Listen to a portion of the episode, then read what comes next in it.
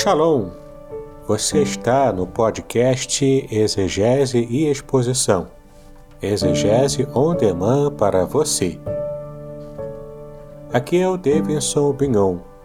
Eu sou mestre em Ciências da Religião, professor de exegese bíblica no seminário, pastor congregacional e também publisher editorial. Eu ajudo pastores e líderes cristãos a fazer estudos bíblicos na igreja sem ter problemas com interpretações erradas. Então, se você está pensando em compreender a sua Bíblia com segurança, não deixe de assistir a mais episódios como este aqui. Muito bem, então assine o canal, acione o sininho, curta, comente e também compartilhe. Você poderá me dar uma força me ajudando a ampliar o alcance com os estudos bíblicos de qualidade na internet.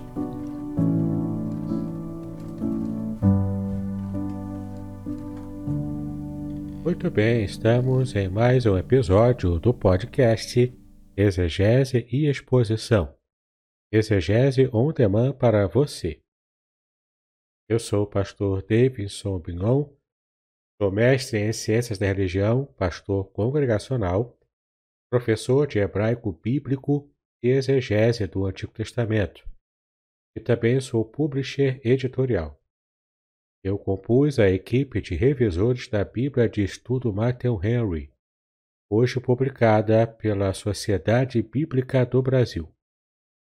É muito bom estar com você neste episódio para falarmos sobre esse tema que causa tanta polêmica no meio evangélico ainda hoje. O tema é predestinação ou livre-arbítrio. O que de fato a Bíblia ensina? Então vamos tratar hoje sobre esse assunto. É um assunto que com certeza vai despertar bastante a sua atenção. Mas antes de falarmos deste assunto, eu quero lembrar você de que eu tenho esse livro chamado Revelações Originais do Salmo 23.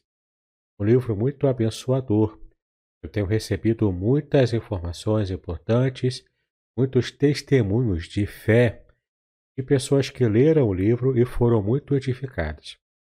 Então, esteja considerando a possibilidade de estar adquirindo para ler e conhecer todo o Salmo 23. Aqui você conhecerá o Salmo 23 como você nunca viu na sua vida.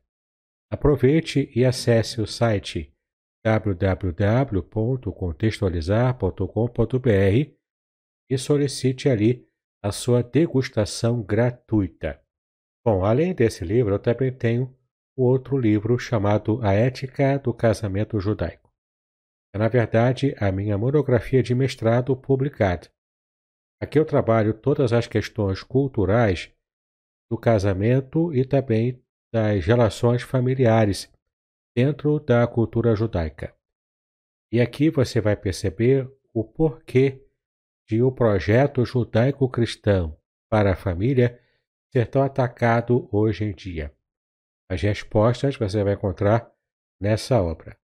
Bom, se você gosta de fazer estudos aprofundados na Palavra de Deus, você vai gostar deste curso especial.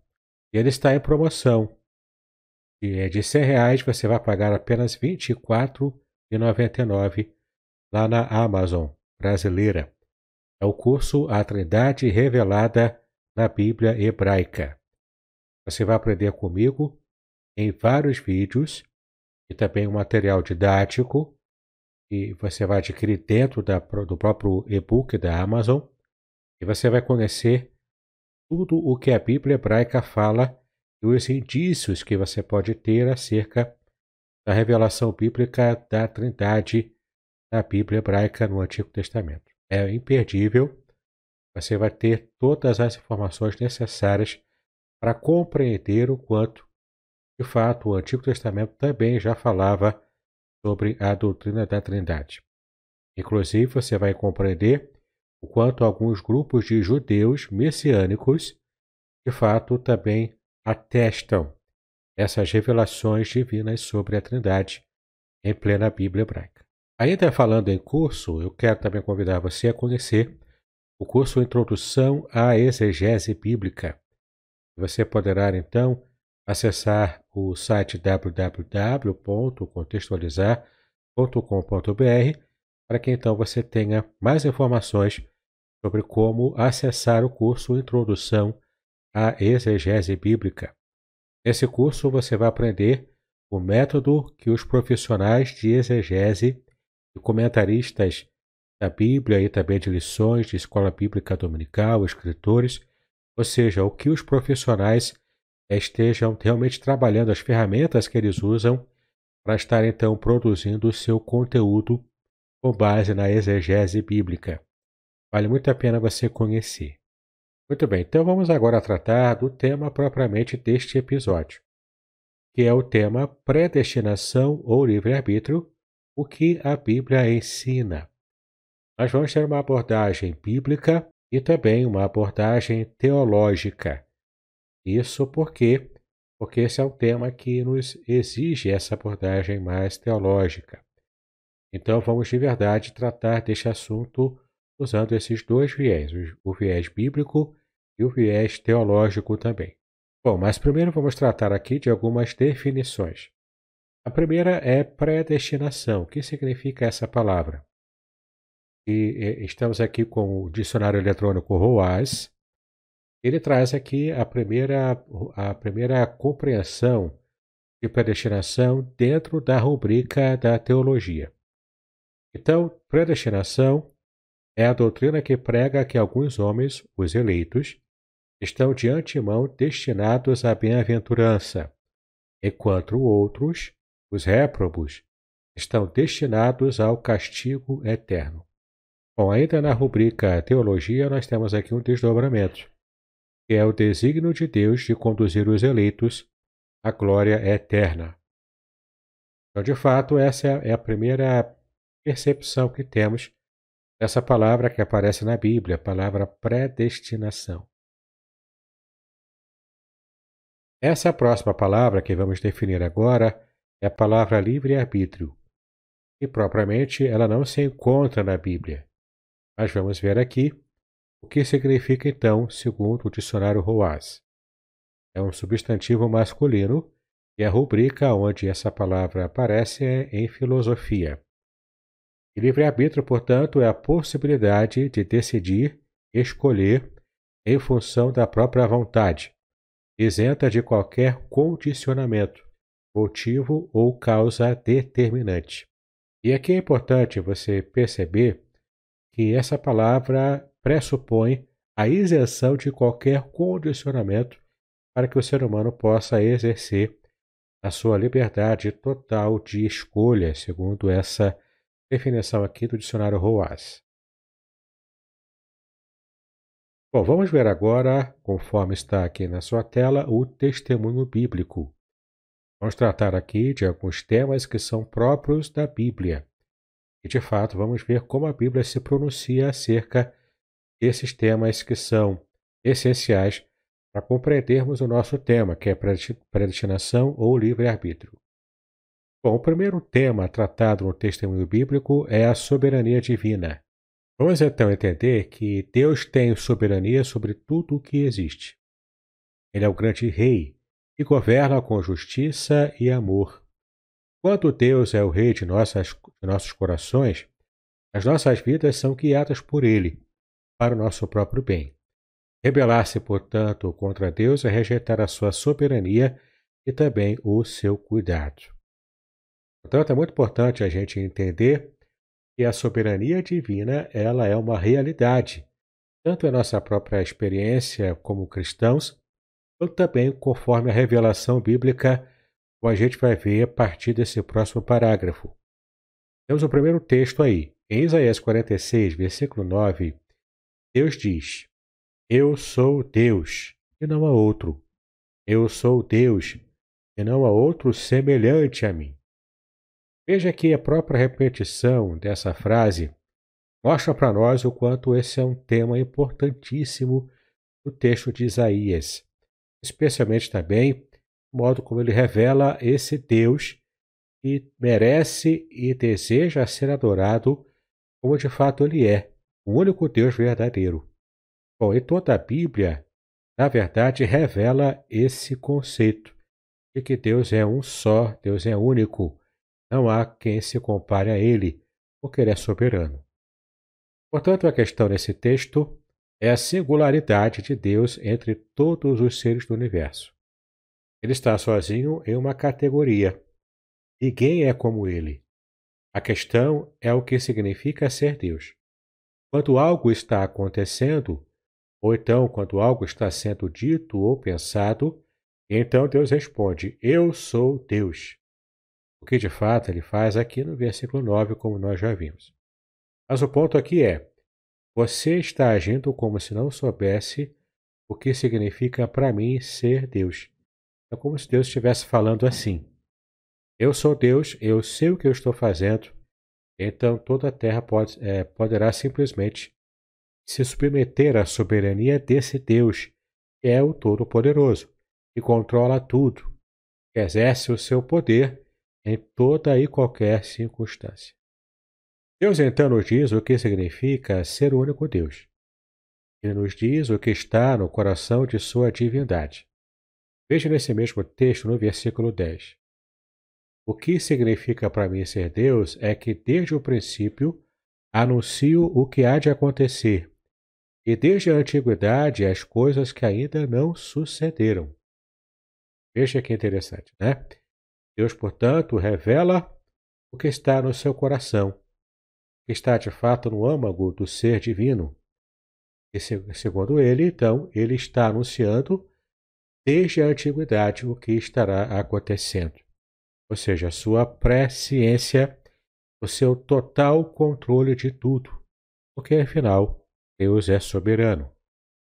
Passagens bíblicas, então, que atestam a soberania divina, você pode conferir aqui na tela. São várias passagens Naturalmente que não vai dar para eu ler todas aqui, mas você pode conferir todas elas, inclusive no, nesse PDF que você poderá achar gratuitamente lá no grupo Exegese e Exposição no Telegram. O link está na descrição deste episódio. Muito bem, depois que vimos que a, a soberania divina ela está completamente revelada na Bíblia, podemos também entender a segunda palavra-chave para o nosso entendimento, que é a palavra predestinação. O que significa então a predestinação? Significa a pré-ordenação de Deus dos acontecimentos, de forma que as coisas que acontecem não podem ir contra os decretos divinos e nem mesmo frustrar os planos de Deus. Confira lá em Atos 4, de 27 a 28.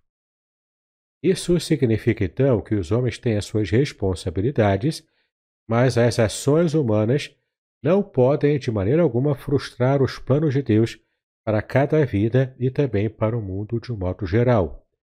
Então, a predestinação também é o ato de escolha de Deus dos indivíduos que serão salvos. Ou seja, quando Deus escolhe certos indivíduos para receber a sua salvação gratuita. A predestinação está amplamente ligada a uma outra palavra, a eleição. Eleição é o ato de Deus eleger pessoas e salvá-las da condenação do pecado através de sua graça. Essas pessoas passam a realizar uma missão especial no mundo, que é a missão de proclamação do Evangelho de Deus, que você pode conferir em Efésios capítulo 2, versículos de 8 a 10. Então é muito interessante você entender que tanto predestinação quanto eleição são duas palavras que encontram forte apoio na Bíblia, pelo fato delas de mesmas serem mencionadas no próprio texto bíblico. Então não é apenas uma elaboração teológica posterior, mas de fato ela fez parte da revelação divina, conforme está na palavra de Deus. Então, entenda, predestinação é uma palavra bíblica. Bom, vamos agora sair dos conceitos. Vamos ver três textos bíblicos que falam completamente a respeito da predestinação. Em cada um desses textos, eu, eu também grifei aqui em amarelo as partes importantes que tratam justamente sobre a palavra predestinação.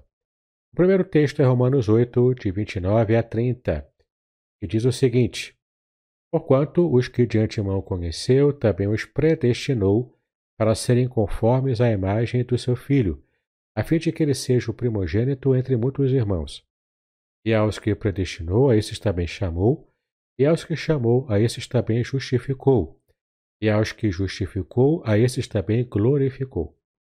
Então você já percebe aqui uma espécie de ordem da salvação, ou em termos teológicos, a ordo salutis onde temos primeiro o ato de predestinação feito pelo próprio Deus.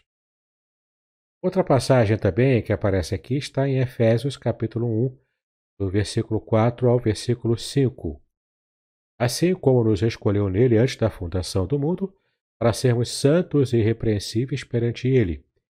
E amor nos predestinou para ele, para a adoção de filhos, por meio de Jesus Cristo, segundo o beneplácito de sua vontade. Então entenda que tanto em Romanos 8 como em Efésios 1 até agora, temos aqui o conceito de predestinação, que foi mais tarde elaborado teologicamente por um grupo que você vai conhecer um pouco mais, é o grupo chamado de calvinista ou o grupo de fé reformada. Bom, mas mesmo que você não concorde com esta posição, continue com este vídeo, não abandone, Ok? Eu vou, eu vou trazer aqui uma visão bastante equilibrada acerca deste assunto. Eu tenho certeza de que você vai gostar, mesmo que você não concorde com essa perspectiva calvinista. A última passagem sobre predestinação na Bíblia está em 2 Tessalonicenses capítulo 2, versículo 13, que diz o seguinte: Entretanto, devemos sempre dar graças a Deus por vós, irmãos amados pelo Senhor, porque Deus vos escolheu desde o princípio para a salvação, pela santificação do Espírito e fé na verdade. Bom, esses são apenas três dos diversos textos bíblicos que falam a respeito da, pro, da predestinação, da escolha de Deus para a salvação. Isso então nos leva de antemão a concluir que a Bíblia fala sim de uma predestinação realizada pelo Deus Todo-Poderoso. Não há como negá-la quando avaliamos as Escrituras.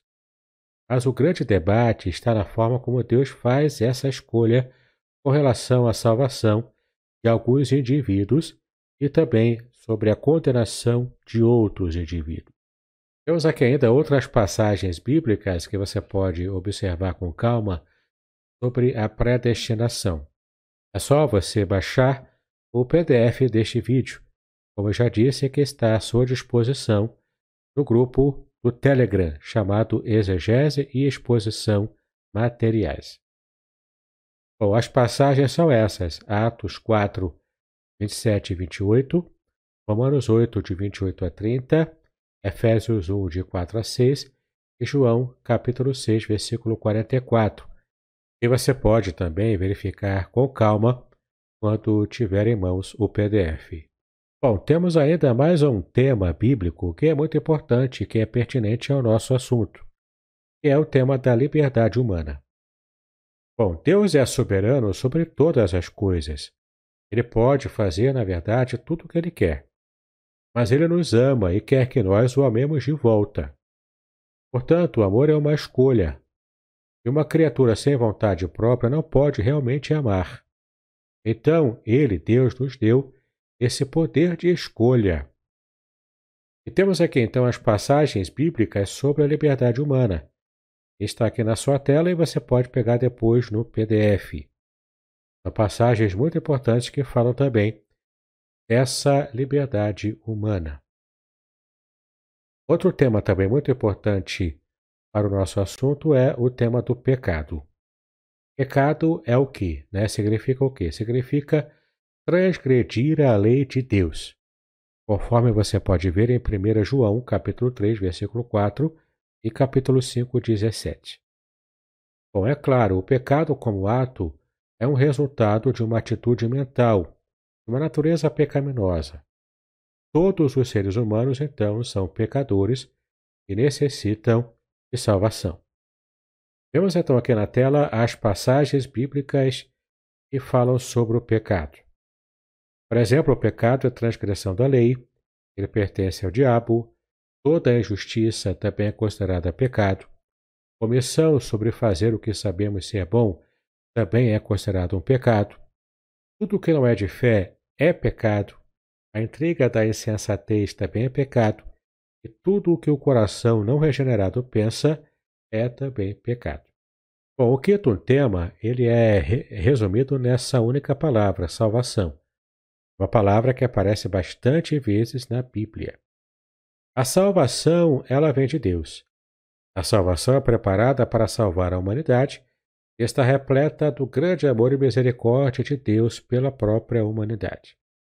Então, na era da graça, o Senhor Jesus nos salvou realizando a obra de redenção. O Senhor Jesus se ofereceu como oferenda pelo pecado de todos nós. Nos redimiu das garras de Satanás, levou-nos ao arrependimento dos pecados e à aceitação da salvação de Deus. Ele então nos qualificou para estar diante de Deus e gozar de sua bênção e graça. Então, esse é o verdadeiro significado da obra de redenção que faz parte desse grande trabalho de salvação da humanidade. Então, você pode ver aqui as passagens bíblicas sobre a salvação. Você vai perceber que ela é de Deus, é também um plano de Deus, é indicação de Deus. Deus deseja nos salvar, é por meio de Cristo que a salvação acontece, é só por meio de Cristo, portanto, que ela acontece. Desde o Antigo Testamento você vê isso. Anunciada depois da queda do homem, Israel também ela foi predita, ou seja, a salvação da nação de Israel. A salvação dos gentios também foi predita e ela é revelada no Evangelho, principalmente né, no Evangelho, que é de fato essa informação preciosa para toda a humanidade de quanto Deus se interessou pela salvação do ser humano. Muito bem, depois então dessa abordagem bíblica para essas palavras-chave, para esses temas especiais, vamos agora tratar aqui da parte teológica propriamente dita. Vamos tratar aqui agora de teologia. E uma boa parte dessa, dessa área aqui de teologia ela foi retirada, é, uma, é quase que uma transcrição completa do vídeo Alcançando o Equilíbrio, Calvinismo ou Arminianismo, do Dr. Luiz Saião. Você pode ver aqui na sua tela e também no PDF a fonte, ou seja, o vídeo no próprio canal do YouTube, onde eu retirei esse vídeo para poder então trazer essas informações para você. Nesse vídeo, o pastor Luiz Saião apenas apresenta a sua palestra sem oferecer nenhum tipo de anotação ou apostila. Então, eu tive o trabalho de anotar tudo e trazer para você também todo o resultado da transcrição dos principais tópicos do que o Dr. Saião falou nesse vídeo. Vale muito a pena você conferir. Bom, primeiro ele tratou do resumo do arminianismo versus o calvinismo, para que você possa entender quais são os pontos de divergência entre, entre essas duas correntes da teologia que trata né, dessa parte da salvação, que é a soteriologia. Temos primeiro a tradição luterana, que possui certa sintonia com a visão calvinista. E também essa visão luterana está em confronto com o arminianismo. Bom, quais são os temas de discussão, então, desses dois sistemas teológicos? Primeiro, o arbítrio humano, como nós já vimos, a eleição divina, justificação, conversão e também preservação do salvo, em contraste, né, versus a apostasia deste salvo. Bom, então são temas que são discutidos então nesse debate sobre arminianismo versus o calvinismo. Bom, o luteranismo ele trata de alguns temas que são caros a ele, como a depravação total, a eleição incondicional para a salvação, isso até certo ponto, né? Porque mesmo nessa eleição incondicional pode haver algumas exceções, segundo a visão luterana.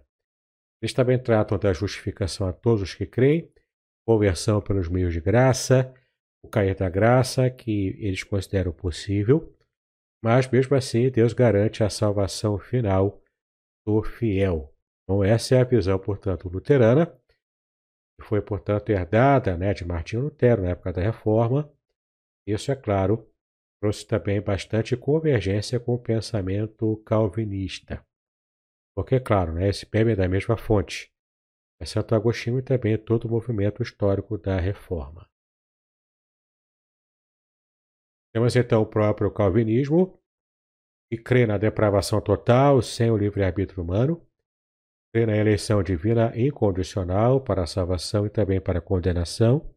Bom, e essa parte aqui da eleição divina incondicional para a condenação, ela é defendida pela, pela ala mais radical do calvinismo. Não é todo calvinista que dá ênfase à eleição incondicional para a condenação. Temos então a justificação limitada para os eleitos, conversão irresistível, e temos ainda a perseverança dos santos que é garantida. Ou seja, aquela famosa frase, uma vez salvo, salvo para sempre. É um resumo né, desse pensamento calvinista. Por fim, temos aqui o quinto ponto, que é o arminianismo, que faz de verdade o contraponto entre o calvinismo e o luteranismo. Né? O, arminianismo então defende a depravação com o livre-arbítrio, a eleição divina condicional, mediante previsão divina da fé ou da incredulidade humanas, justificação ilimitada, ou seja, ela abrange a todos, mas só se completa quando alguém de verdade escolhe crer.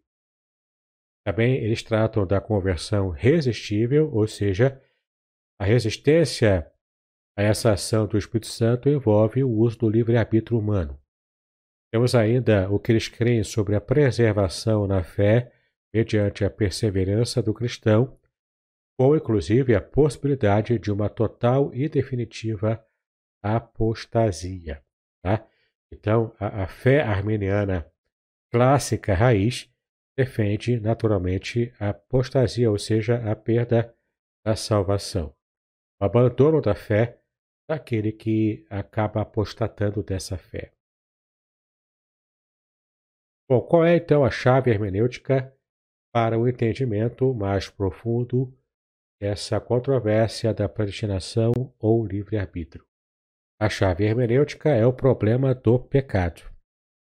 E temos aqui uma definição feita pelo grande teólogo calvinista Willy Gruden. Ele disse que pecado é deixar de se conformar à lei moral de Deus, seja em ato, em atitude ou em natureza também a própria natureza humana, né? Pecado é, portanto, a inconformidade com a lei moral de Deus. E essa é uma definição que está bastante adequada com o que a Bíblia fala sobre pecado, como nós já vimos, e também é um bom resumo podemos entender o pecado quando a Bíblia se se refere a ele, e também nesse conteúdo teológico aqui.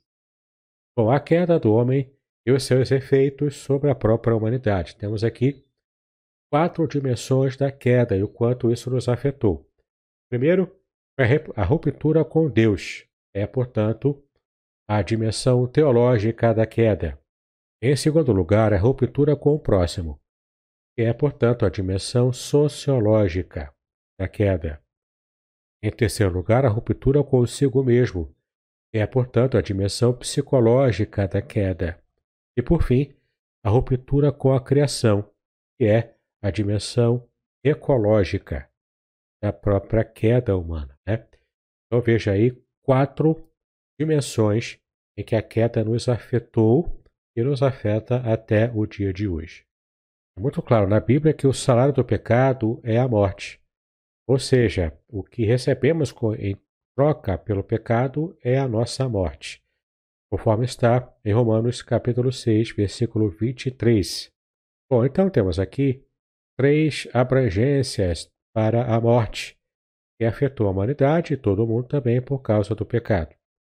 Em primeiro lugar, a morte atingiu toda a humanidade, todos foram afetados por ela. A morte também atingiu todo o mundo animal e também o mundo vegetal. E a morte, portanto, é uma realidade material e espiritual também. tanto a morte física, que é material, quanto também a morte espiritual. Com a seguir, você pode ver também outras consequências do pecado: a morte física, a morte espiritual e a morte eterna. A morte física não precisa de muita explicação, nós convivemos com essa triste realidade todos os dias praticamente. Nós vemos pessoas, entes queridos, amigos, noticiários de pessoas que não conhecemos que morrem, morrem fisicamente, todos os dias. Mas também acontece a morte espiritual. A morte espiritual é mais sutil, mas ela é uma realidade também.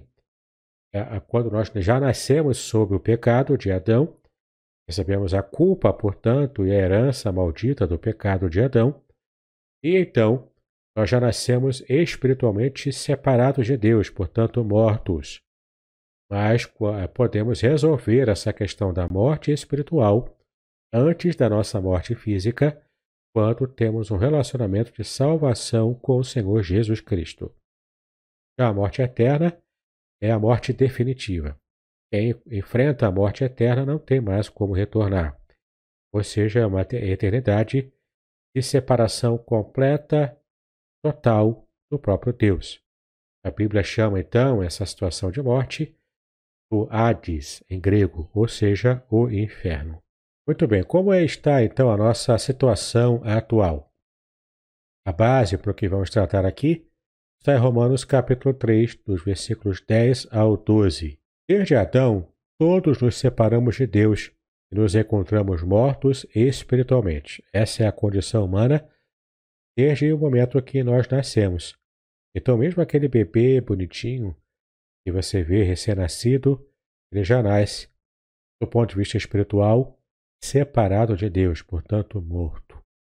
E precisa resolver a sua situação espiritual com o Senhor, precisa resolver isso diante da, da, do relacionamento com Cristo para retomar a sua aliança com Deus. Também não existe nada bom em nós mesmos, conforme Romanos 3 fala. Aqui temos dois conceitos antagônicos, que são conceitos, na verdade, da cultura hebraica bíblica, né?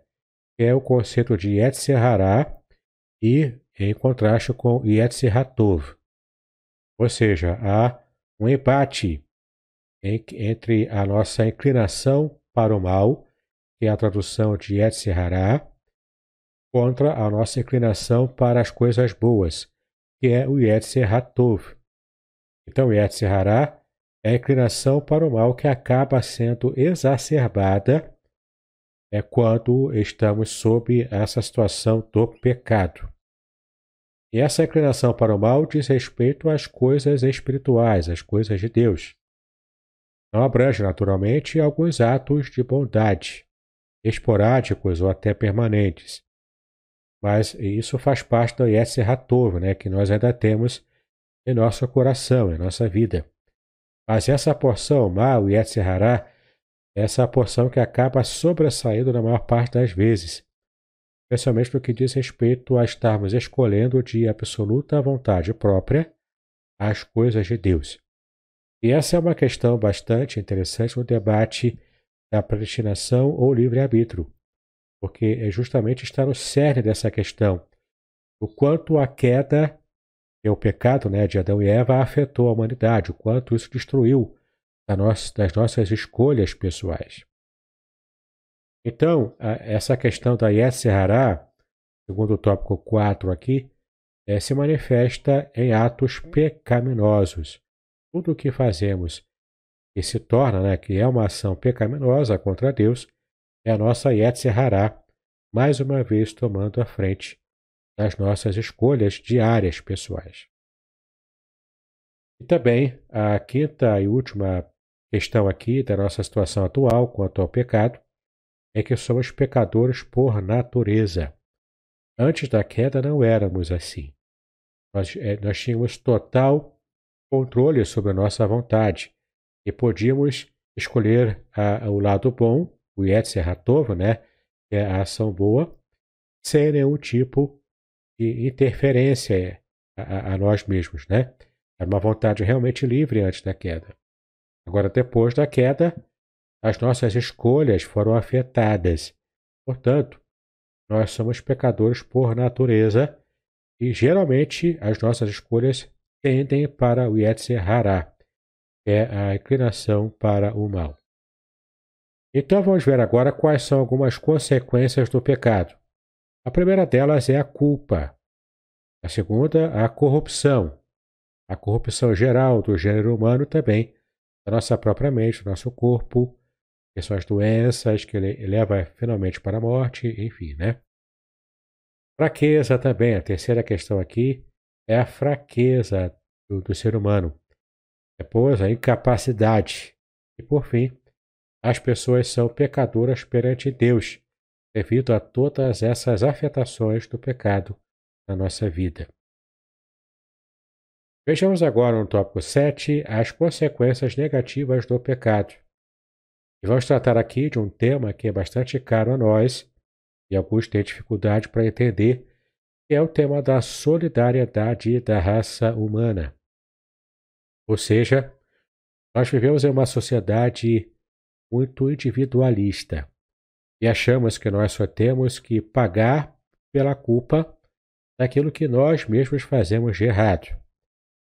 E, não, e nós perdemos então essa dimensão bíblica o quanto nós, nós fazemos parte de uma sociedade, de uma família, de um clã, né? E nós então perdemos essa dimensão social, inclusive envolvendo a nossa fé e as questões espirituais.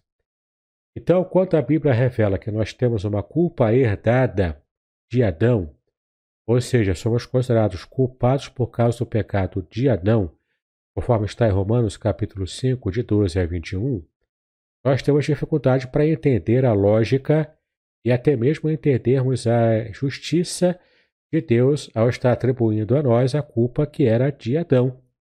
E o que tem a ver com isso, né? Nós pensamos. Mas a verdade é que nós recebemos por solidariedade da raça humana. Então, tudo o que foi é, abrangido pela queda de Adão e Eva alcançou também a cada um de nós. Então, recebemos a culpa herdada de Adão, recebemos também a corrupção herdada dele também, ou seja, temos uma natureza pecaminosa por causa de Adão.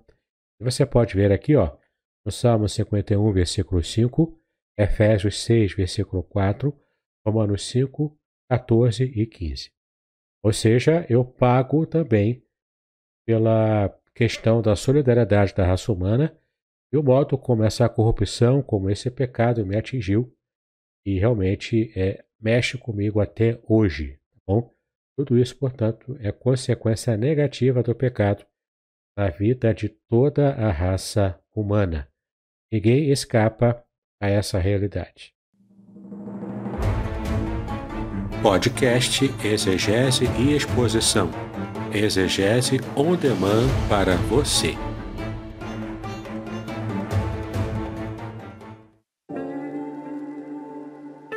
Shalom! Aqui é o Davidson Pignon. Eu ajudo pastores e líderes cristãos a fazer estudos bíblicos na igreja sem ter problemas com interpretações bíblicas erradas.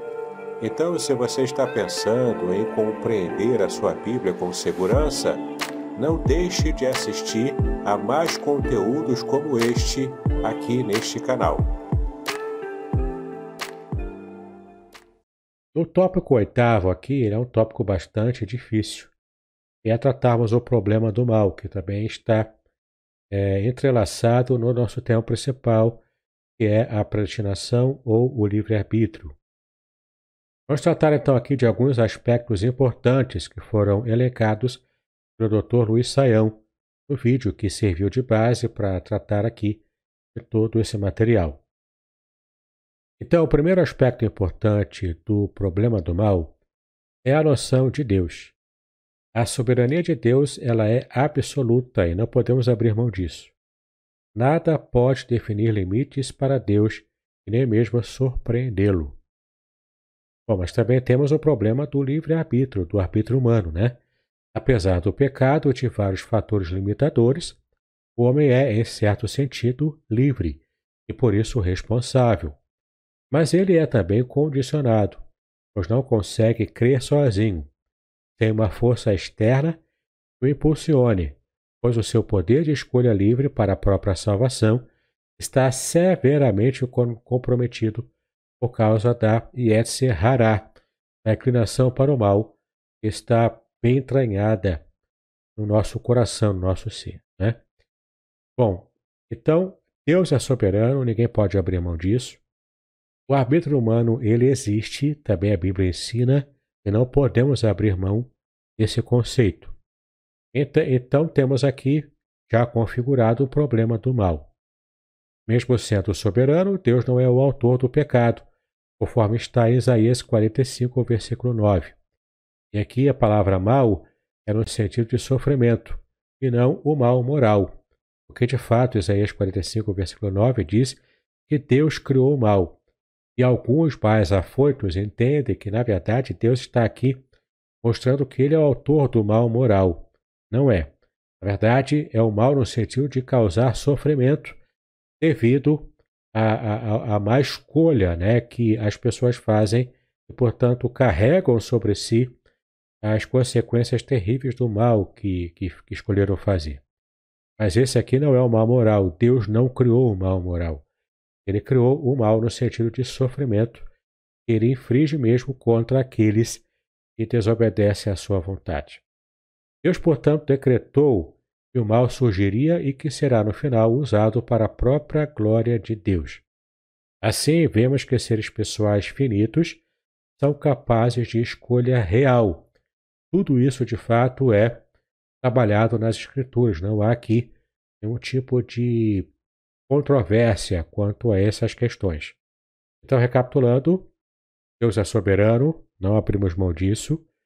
O ser humano tem-se certo nível de liberdade e o problema do mal, ele também existe e a gente precisa então entender os meandros das discussões teológicas e filosóficas sobre o problema do mal. Então, estamos agora diante de um problema teológico, que é a soberania de Deus, que é ensinada em toda a Bíblia, como nós já vimos, e o problema teológico é o relacionamento entre a soberania de Deus e a liberdade humana. Ou seja, até, até que ponto vai a soberania de Deus e até que ponto ele freia a sua própria vontade soberana para aceitar as nossas escolhas livres que fazemos aqui na Terra já que a Bíblia ensina de modo claro e inequívoco essas duas dimensões da soberania divina e da liberdade humana, como que a gente vai entender então esse espectro né, de ação divina e liberdade também humana? Temos então algumas perguntas importantes feitas pelo Dr. Luiz Saião, esse vídeo que serve de base para a gente. Né? Até onde a queda afeta o ser humano? Até que ponto o ser humano foi afetado pela queda? Somos capazes de fazer o bem? Ou seja, também podemos ainda ter a Yetzer Hatov, a inclinação para o bem, atuando na nossa vida? Temos de verdade livre-arbítrio? Deus escolhe as pessoas para a salvação ou não? O que é a eleição e a predestinação? A graça de Deus pode ser resistida ou não pode? Por que Cristo morreu? A expiação de Cristo ela é limitada ou é ilimitada? O que é a salvação, afinal? A salvação pode ser perdida? Como se perde a salvação caso ela possa ser perdida? Quem produz a santificação no ser humano? Até onde essa santificação vai? O crente pode deixar de pecar?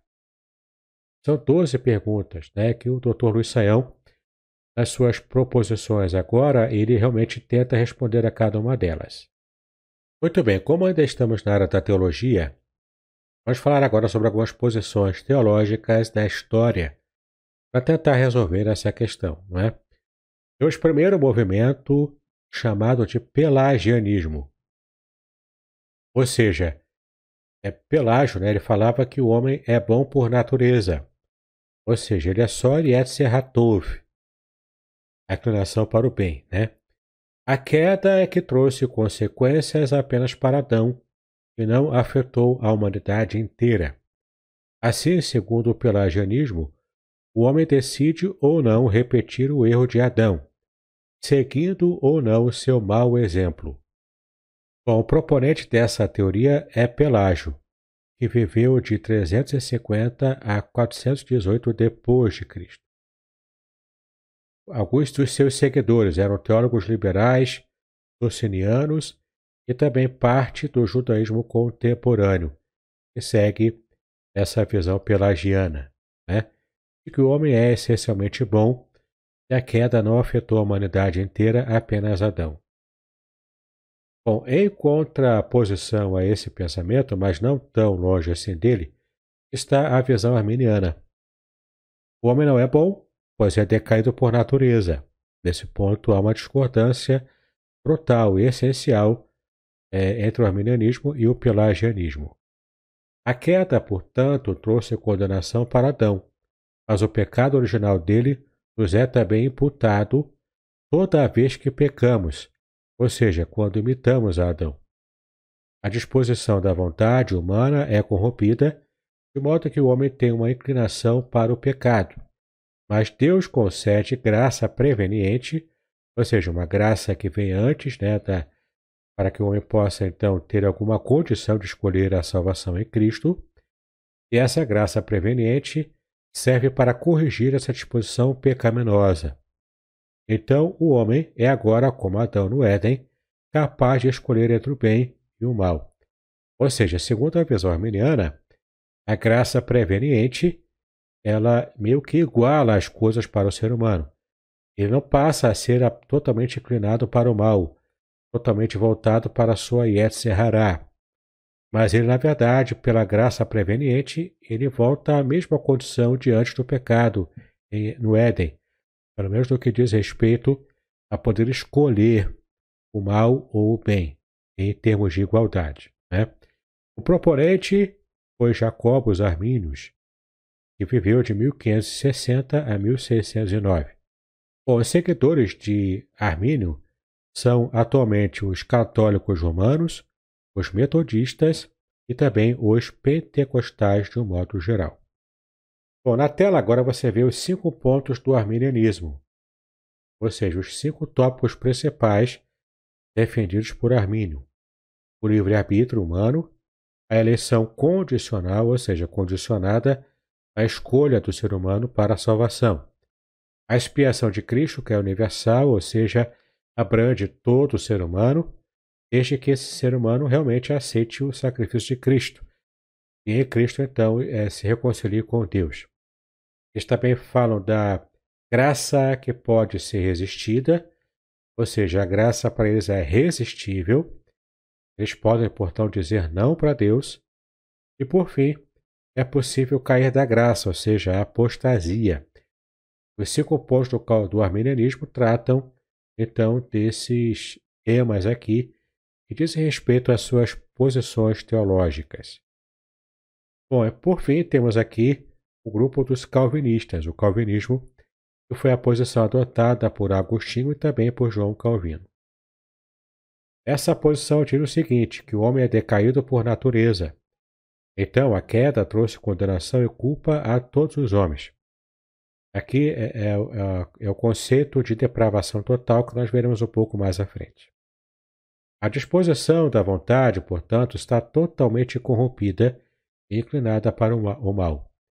O homem, então, tinha livre-arbítrio, mas este é governado por sua natureza pecaminosa, ou seja, a Yetzirah, a inclinação para o mal, tomou completamente a vida do ser humano.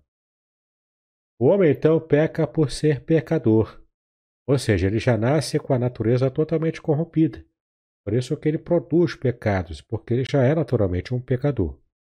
Bom, o proponente, como nós já vimos, foi o Agostinho de Hipona, o grande teólogo, que viveu de 354 a 430. E os seguidores atuais dessa corrente foi Anselmo, Lutero, Calvino, Jonathan Edwards, Sproul e também Charles Hyre. Bom, os cinco pontos do calvinismo são é, resumidos nessa palavra aqui, tulip, em inglês, né? Você vai ver aqui o porquê, né? Tulip é tulipa.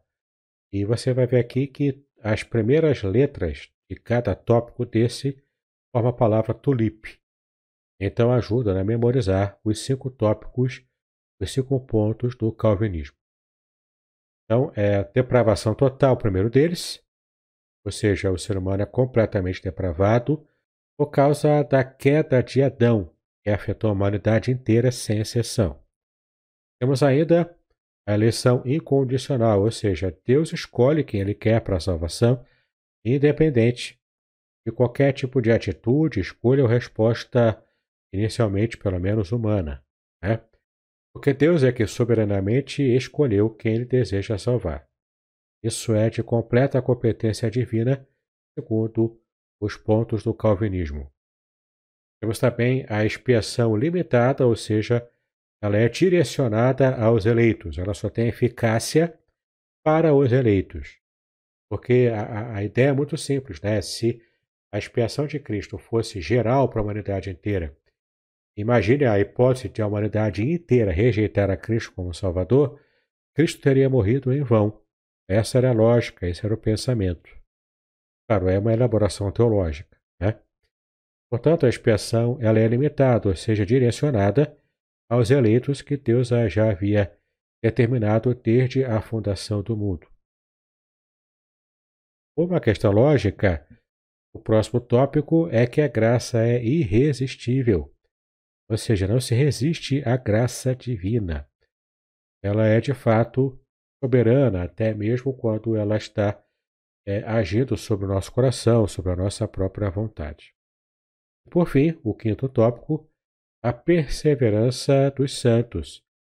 De fato, é, é a própria graça irresistível de Deus e a soberania do próprio Deus que faz com que os santos perseverem na salvação em Cristo, ou seja, perseverem na santidade para viver uma vida que agrade o Senhor. Né?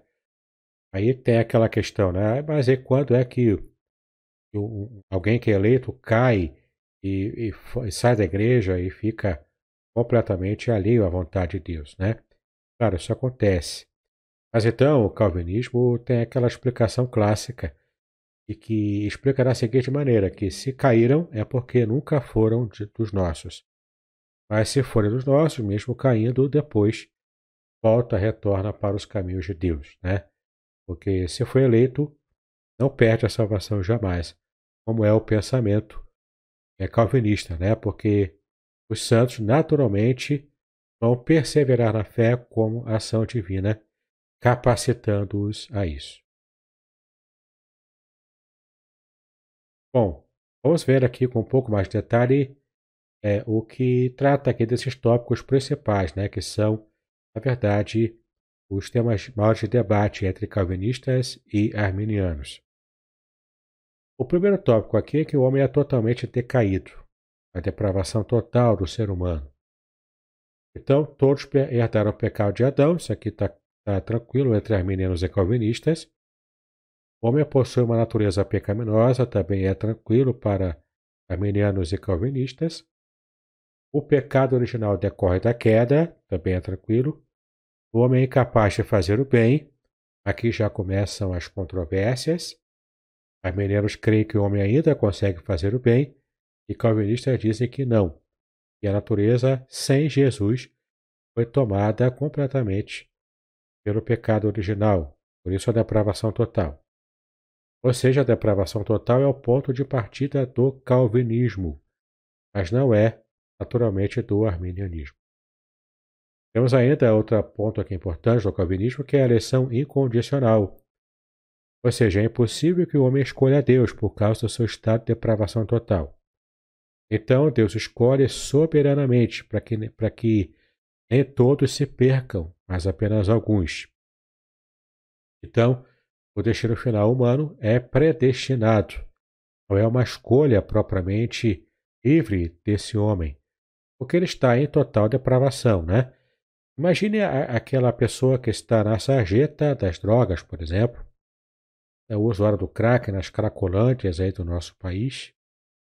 Aquela pessoa não tem condição de escolher por si própria, não tem força para sair daquela condição. O domínio da droga sobre o seu organismo é muito grande.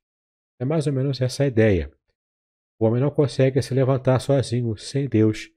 Então é preciso que Deus predestine ele antes, segundo a visão calvinista.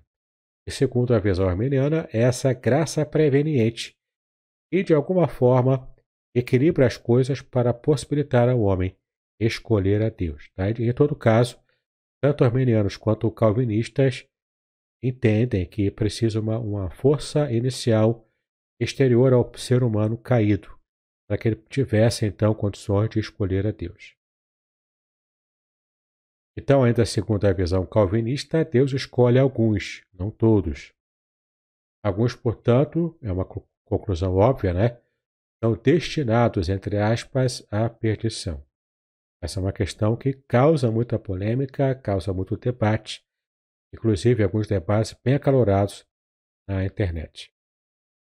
Bom, nós temos então ainda a noção calvinista da expiação limitada, ou seja, Jesus morreu apenas pelos eleitos. Do contrário, seu sacrifício seria ineficaz. Ou seja, Cristo morrendo para todos, todos aqueles que rejeitaram o sacrifício de Cristo, na lógica calvinista, eles estariam é, definindo que o sacrifício dele foi em vão, pelo menos para essas pessoas que, convenhamos, né, é um número bastante abrangente. O próprio Senhor Jesus disse que o caminho é estreito, né? são poucos os que andam por esse caminho, o caminho da salvação. Bom, o sacrifício de Cristo, portanto, é, beneficiou apenas uns poucos, e não a toda a humanidade, né? segundo a visão calvinista da expiação limitada. É que entra a controvérsia também entre arminianos. Eles não pensam que a expiação é limitada, mas é ilimitada, ou seja, ela é abrangente a toda a humanidade. Então temos aqui a, a questão da expiação propriamente dita. O arminianismo diz que Cristo morreu por todos de modo igual. Faz claro com que cada um que esteja recebendo o sacrifício de Cristo, ele vai então receber a salvação. E aquele que rejeitar não vai receber a salvação. O calvinismo diz que Cristo morreu pelos eleitos apenas.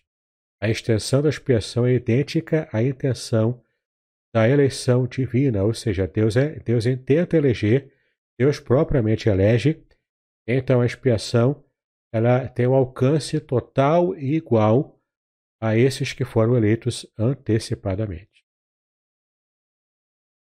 Segundo a visão calvinista, a graça também é irresistível.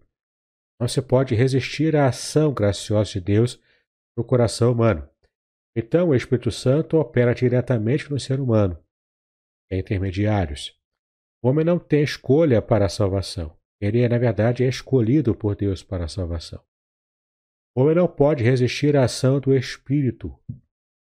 O homem, então, não pode entender por si próprio o Evangelho. Por isso que ele precisa da regeneração antecipada do Espírito para que ele possa, então, entender e crer no Evangelho. Sem a intervenção divina não pode haver salvação. Novamente, a imagem que eu quero trazer para você é daquele que está jogado na sarjeta.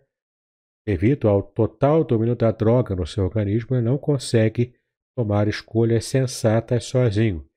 Precisa de uma força externa a ele, para que ele possa então sair daquela situação em que está.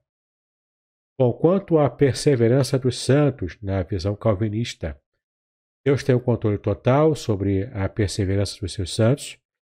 A salvação, portanto, não se perde. E é claro, como a salvação, na visão calvinista, é uma ação direta, é, é feita pelo próprio Deus diretamente no ser humano, ou seja, uma eleição direta divina, a salvação, claro, é garantida por ele, portanto, não se perde salvação na visão calvinista, algo que os armenianos elaboram de modo diferente. Para eles, a apostasia pode acontecer e é total e às vezes irreversível. Né? Uma vez, portanto, salvo, na visão calvinista, salvo para sempre. E apostatar na visão calvinista é impossível. Bom, claro, é apostatar aquele que realmente foi eleito. Né?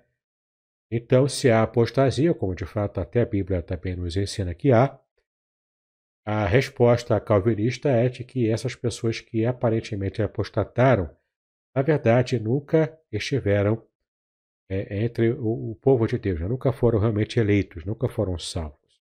Só estavam na igreja, eram joio no meio do trigo, e de fato não é, haviam se convertido antes. Bom, mas então chegamos à parte 12 do nosso estudo, que é uma parte muito importante. Ou seja, vamos tratar aqui dos problemas das duas posições. Sim, há problemas das duas posições. De acordo com o que a Bíblia revela.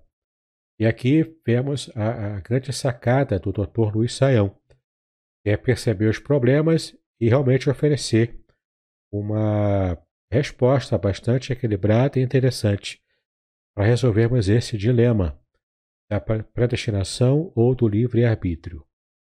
Bom, o primeiro é a polarização do testemunho bíblico. A Bíblia de fato revela tanto a liberdade humana quanto a soberania total de Deus. Como que a gente vai tratar então disso, né? Essa polarização não ajuda a alcançar a resposta. Infelizmente, vemos na internet tantos irmãos brigando entre si, nas redes sociais, canais YouTube, enfim, né? Tentando cada um puxar a sardinha para sua brasa. Cada um tentando polarizar o testemunho bíblico e, de fato, não colabora com a solução real desse problema. Outro problema também que abrange os dois sistemas é o modelo lógico condutor da teologia, ou seja, o enviesamento teológico com textos bíblicos selecionados. Como assim? Não é? Ou seja, é uma tendência de um teólogo de um lado ou de outro de estar sempre usando os textos bíblicos, dando ênfases a eles, ignorando aqueles versículos que falam contra o seu posicionamento prévio. Isso é péssimo, né? Aliás, para quem trabalha com exegese, o meu canal aqui é dedicado à exegese e à exposição da Bíblia. A gente tem esse valor, pelo menos, né, que perseguimos. É o valor de não termos uma ideia pré-concebida quando vamos ao texto e deixamos o texto falar propriamente conosco. Só depois, então, que moldamos o nosso pensamento de acordo com o que foi revelado no texto bíblico. Mas quanto ao enviesamento teológico, há, portanto, algumas posturas que não colaboram para uma visão honesta do que a Bíblia realmente ensina. Então, ambos os sistemas ignoram as tensões naturais do pensamento bíblico. Ou seja, os polos não estão propriamente em contradição, mas formam um com o outro um contraponto. E é muito interessante a gente perceber como isso aqui se revela na própria Bíblia. Na Bíblia, por exemplo, acontecem muitas ocorrências, especialmente nos textos poéticos, em que trabalham com o paralelismo antitético. O que significa isso? São duas ideias paralelas que são colocadas no único versículo de modo paralelo, mas que são opostas umas às outras. É interessante o quanto essa visão de contraponto, de contraste, acaba enriquecendo a nossa percepção da verdade bíblica, né? Então, isso é uma atenção própria da, da, da Bíblia, né? do pensamento é, judaico antigo. Eles não têm esse problema de entrar em parafuso por causa de um, um paradoxo. Na verdade, o pensamento é, judaico, ele, ele, na verdade, considera o paradoxo como uma questão que cria um contraponto e, portanto, traz equilíbrio e harmonia. É muito interessante como a gente, por não conhecer essa postura cultural até da Bíblia, né? A gente tem muitos problemas hoje por causa dessa visão que não abrange as tensões naturais que a Bíblia, na verdade, abraça. Bom, então temos aqui o terceiro tópico, que são as teologias e textos.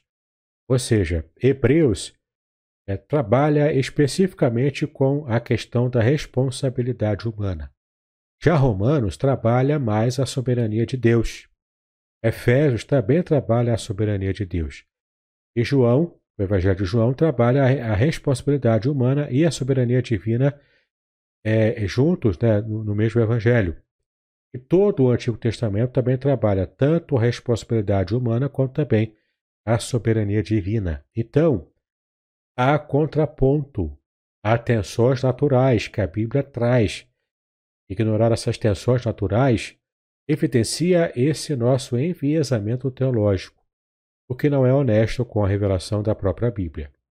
Então, também precisamos evitar os exageros dentro dos dois posicionamentos. Né? Por exemplo, no calvinismo, os exageros levam a visão fatalista da vida, já que Deus determina tudo, escolhe tudo, então eu não tenho nenhum tipo de ingerência ou de liberdade humana né, para poder, poder decidir alguma coisa.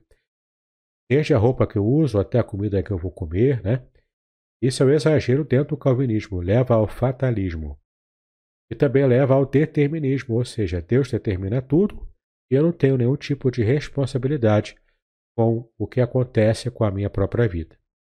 Mas o arminianismo também há exageros, né? Que podem levar ao humanismo exagerado, ou seja, já que eu sou o rei da cocada preta, já que eu decido tudo, eu defino tudo, eu então sou o centro de todo o universo. Isso é um exagero, né? Dentro da visão arminianista. E também outro problema é o universalismo, já que Jesus morreu por todos, uma deturpação do, do arminianismo é universalismo, né? já que ele morreu por todos, então, no final, todo mundo vai ser salvo sem ninguém ser condenado. Né?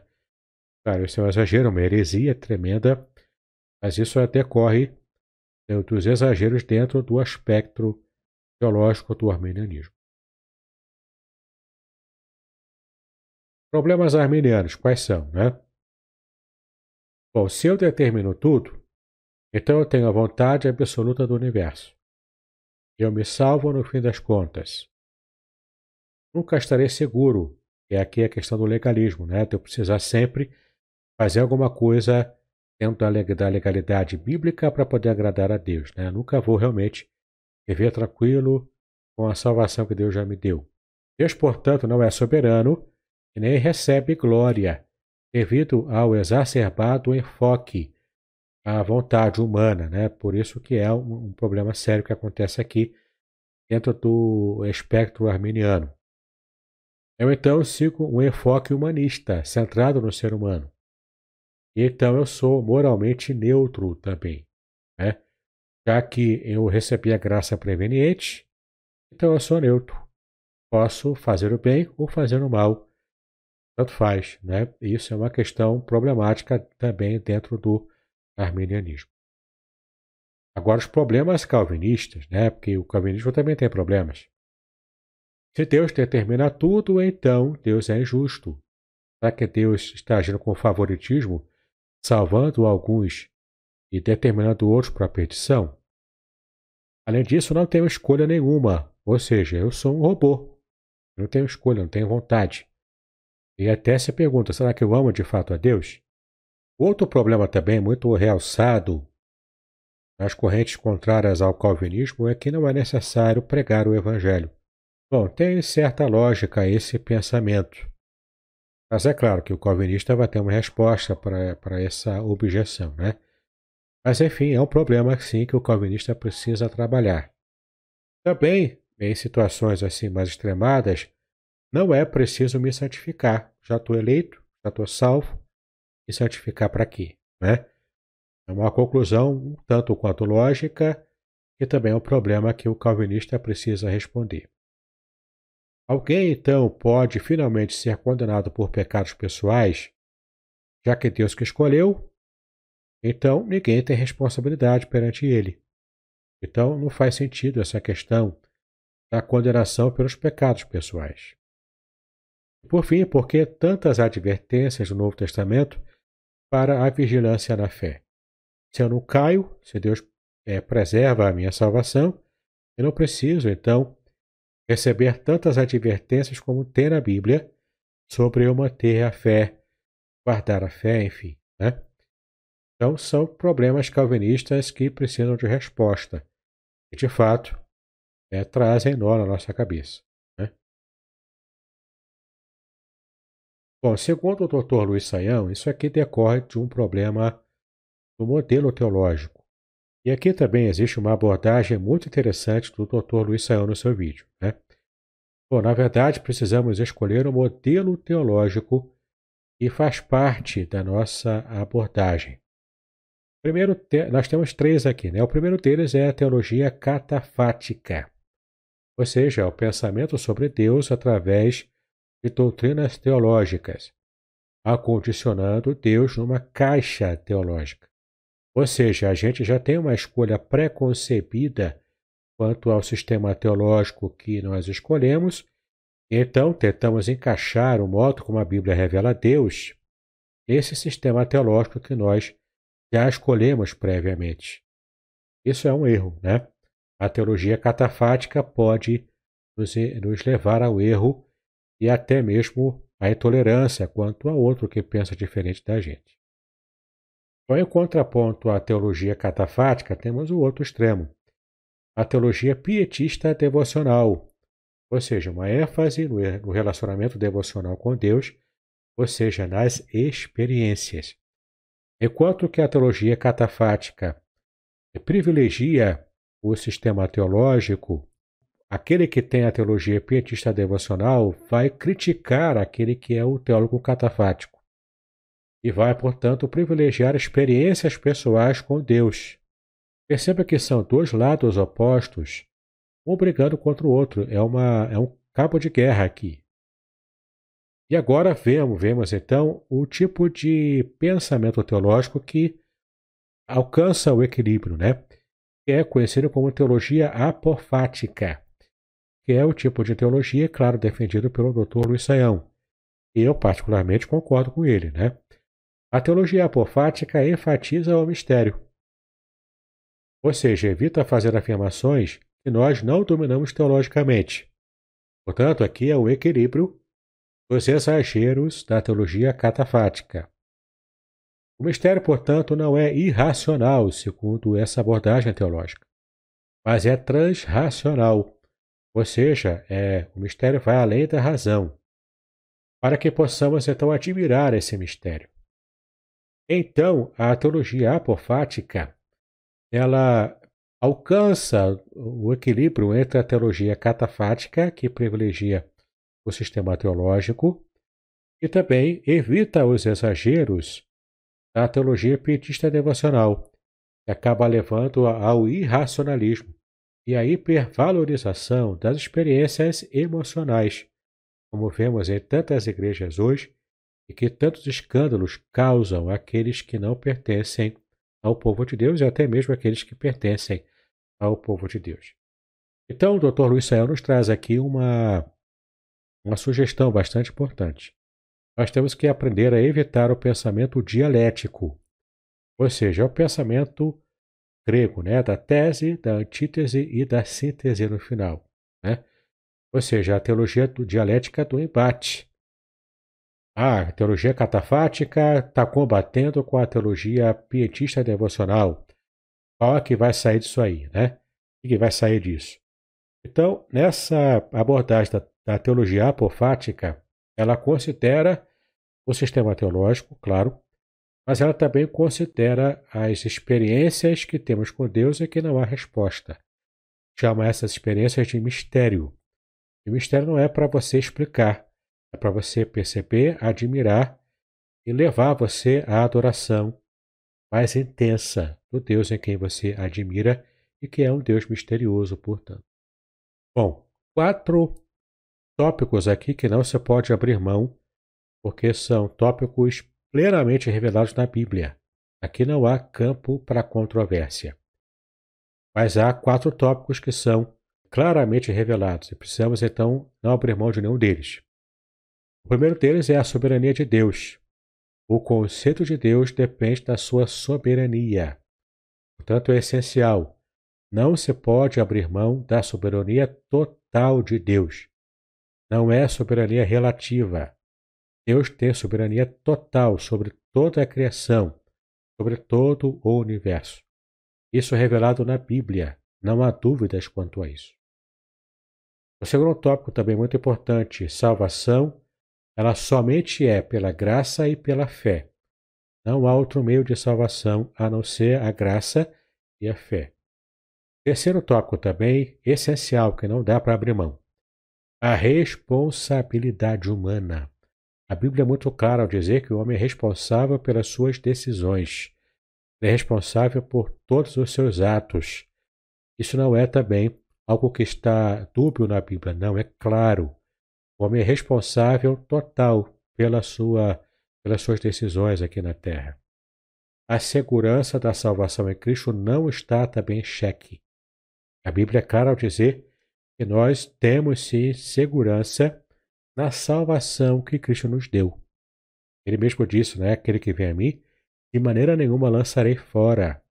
Ou seja, Cristo não abre mão da salvação daquele que veio até ele, daquele que, a, a quem o Pai enviou. Né? Bom, então temos aqui qual o foco da teologia bíblica quanto a esses tópicos. A teologia bíblica ela sempre faz a exegese e respeita o texto. Ou seja, a teologia bíblica deve evitar a exegese teológica, ou seja, a exegese, ela retira do texto o que o texto traz.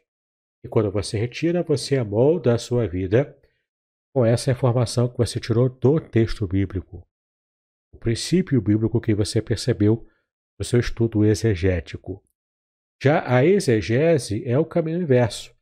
Esse é um erro, né? Quando você quer incutir no texto bíblico algo que não é natural a ele, ou seja, uma visão enviesada por causa do seu sistema teológico, ou até por fatores culturais até, né?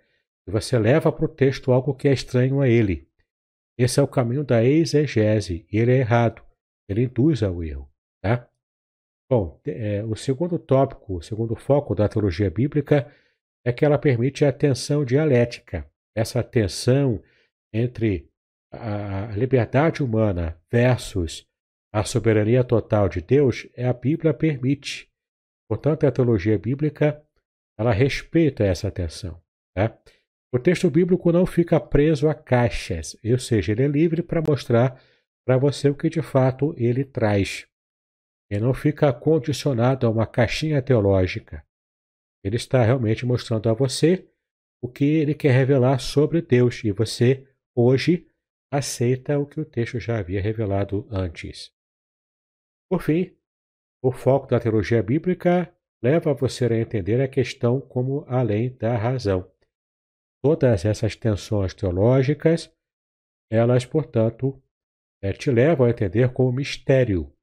E você entende que a sua razão limitada não consegue alcançar a plenitude desse mistério.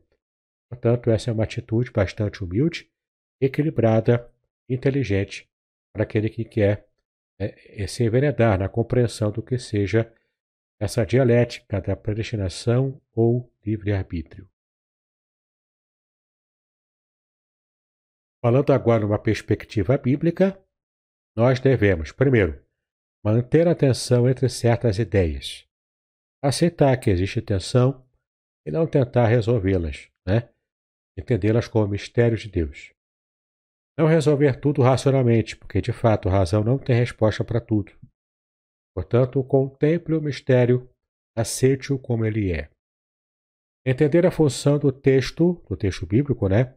E obedecê-la, ou seja, fazer a exegese adequada, entender o que o texto realmente diz e obedeça à função do texto bíblico sem mutilá-lo, sem levar nenhum tipo de ideia preconcebida ao texto bíblico em si, mas respeitá-lo e obedecê-lo de modo reverente. Entender a complexidade de certos temas. Esse é um tema que é complexo. Não, é? não tem como você resolver de modo adequado, satisfatório e simples. Né? Não tem como. Ele é complexo por si mesmo. Descobrir o que é fundamental no texto e ficar preso a esse fundamento. Não precisa ficar se apegando a detalhes. Detalhes têm muita importância. Então você tem que fazer a exegese tem que entender qual é o coração do texto, o que o texto quer dizer como realmente a parte mais importante, e só então você vai poder então fazer a sua análise e fazer o seu trabalho hermenêutico, né, o seu trabalho de interpretação desse texto. Então escute o texto sem forçá-lo. Escute o que o texto diz, não precisa forçar o texto, né? Seja coerente, seja honesto, seja humilde a realmente entender o que o texto diz sem forçá-lo. Bom, já na parte final, então, segundo a conclusão do, do Dr. Luiz Saião, eu também subscrevo nesse meu vídeo aqui, que valor prático essa perspectiva possui? Essa perspectiva da teologia bíblica, né, de, de resolução desse problema. Bom, nós podemos, então, respeitar o sagrado e a sabedoria divina, reconhecendo, claro, a nossa limitação para compreender tudo. Deslocar a questão para a vida prática, ou seja, eu preciso entender como na minha vida prática eu vou conseguir usar da minha liberdade de escolha, ainda que limitada, para de fato trazer glória para Deus e não para ficar ganhando debates, né, como muitas vezes algumas pessoas fazem. Em terceiro lugar, valorizar a unidade do corpo de Cristo. Se vou trazer controvérsia no corpo de Cristo, por mero preciosismo teológico, melhor eu ficar quieto. Né? A maioria das vezes que eu vejo debate na internet, eu fico quieto. Ah, porque eu não tenho argumentos? É porque eu não quero é, é, perder um debate? Não, eu prefiro não participar de um debate se ele realmente vai trazer desunião para o corpo de Cristo. São temas transversais à fé, eu, portanto, prefiro bater-me longe de debates assim. Né? Ter maior tolerância nos temas secundários, de fato. Quando você tem o amor de Cristo, você tem humildade teológica, você consegue perceber a visão do outro, ainda que diferente da sua, então você viver em respeito com esse que pensa diferente de você. Quinta, é, quinto valor prático, podemos crescer em humildade diante da amplitude do conhecimento de Deus. E por fim, glorificar a Deus e ser obediente a Ele. Muito bem, espero que você tenha gostado do nosso estudo. Ele, na verdade, é, uma, é um apanhado né, de tudo aquilo que o Dr. Sayão disse nesse vídeo. Eu usei como base né, para a segunda parte do nosso estudo de hoje. E se você é, quiser ver o próprio Dr. Luiz Saião explicando tudo isso, o link está disponível para você aqui no PDF, esse meu vídeo. É só você entrar no meu grupo Exegese e Exposição Materiais no Telegram. Lá você consegue baixar gratuitamente esse PDF. Você vai ter acesso a todo esse material resumido para que você possa se relembrar dele e usá-lo em seus estudos também. Né?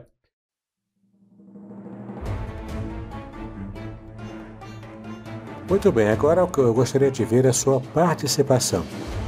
Entre em contato comigo, compartilhe a sua experiência comigo e quem sabe até se você enviar em formato de áudio, eu possa aproveitar a sua experiência para apresentar no próximo episódio do podcast Exegese e Exposição. Eu sou Davidson Pignon e eu ajudo pastores e líderes cristãos a fazer estudos bíblicos da igreja, sem terem problemas com interpretações erradas. Se você então está pensando em compreender a sua Bíblia com segurança, não deixe de assistir a mais episódios como este aqui. Então, assine o canal, acione o sininho curta, comente e também compartilhe. Ajude-me a ampliar o alcance com estudos bíblicos de qualidade na internet. Que Deus abençoe os seus estudos, paz e bênçãos sobre a sua vida.